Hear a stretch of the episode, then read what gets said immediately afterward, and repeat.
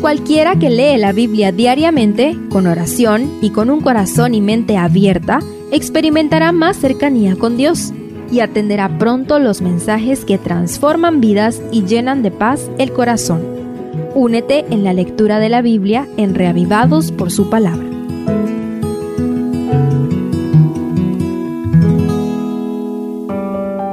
Salmo 67 un salmo que hace eco de la bendición sacerdotal registrada en números 6, 24 al 26.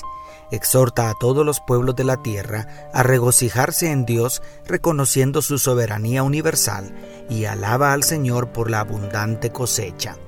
Una pequeña pieza de valor incalculable por sus implicaciones misionológicas. Estudiémoslo. Primero, haz resplandecer tu rostro el versículo inicial hace un nítido eco a la bendición aarónica. El versículo inicial hace un nítido eco a la bendición aarónica. Dios tenga misericordia de nosotros y nos bendiga, haga resplandecer su rostro sobre nosotros. Esta fue la bendición que pronunció el sumo sacerdote Aarón sobre todo el pueblo por orden del Todopoderoso. El salmo pareciera iniciar con una aceptación pública de la bendición. La misericordia y la gracia de Dios son el ingrediente principal de esta bendición. En número 6, Aarón cumplió con pronunciar la bendición sobre el pueblo, pero en este salmo el pueblo decide aceptar la bendición y apropiarse de ella. Dios desea bendecirnos todo el tiempo como nuestro amante Padre Celestial, pero ¿estamos dispuestos a aceptar su bendición? Recíbela ahora mismo ahí donde estás. Segundo, todos los pueblos te alaben. Podríamos marcar entre las dos partículas Selah la estrofa central entre los versos 2 al 4. Pareciera ser el corazón del salmo, muy a tono con el estribillo que se repite en los versos 3 y 5. Las figuras se agolpan para pintar un cuadro donde todas las naciones del planeta Tierra se unen para alabar a Jehová. Es más, se regocijan en él porque el Todopoderoso las juzga y pastorea. Esto le confiere un propósito a la alabanza, un propósito a la bendición espiritual del verso 1, para que tu camino sea conocido en la tierra y en todas las naciones tu salvación, como lo expresa bellamente el verso 2. Esto transforma a este salmo en un salmo que apunta a la misión evangelizadora que Dios siempre tuvo en mente para Israel en el antiguo pacto y que fue heredada a la iglesia en el nuevo pacto. El plan de Dios siempre ha sido y será unir a todas las naciones de la tierra bajo una sola bandera, la bandera de la alabanza, la bandera de su bendición, la bandera de su salvación.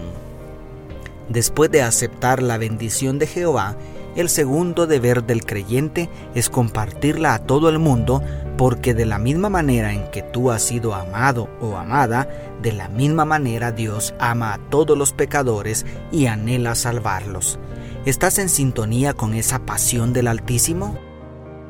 Y tercero, que el Dios nuestro nos bendiga. Tras la repetición del estribillo en el verso 5, los últimos dos versículos aluden a la bendición de una abundante cosecha.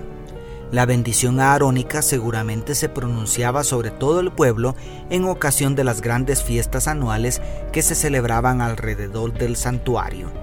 Cada una de las fiestas estaba íntimamente relacionada con alguna de las principales cosechas que sostenían la economía de la nación.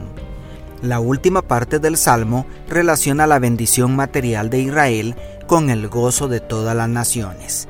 Pero ¿qué relación tiene esto? Pues era el plan de Dios que la prosperidad y abundancia recibida por su pueblo fuera tan notoria que atrajera a las demás naciones hacia él, que todo el mundo quisiera ser partícipe de la bendición de Jehová. ¿Y qué tienen que ver las bendiciones materiales con la predicación del Evangelio en nuestros días?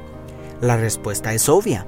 Además de que la prosperidad de los hijos de Dios puede atraer a otros para conocer al Dios que bendice, de las bendiciones económicas que recibimos se sostiene la predicación del Evangelio en todo el mundo a través del diezmo y las ofrendas.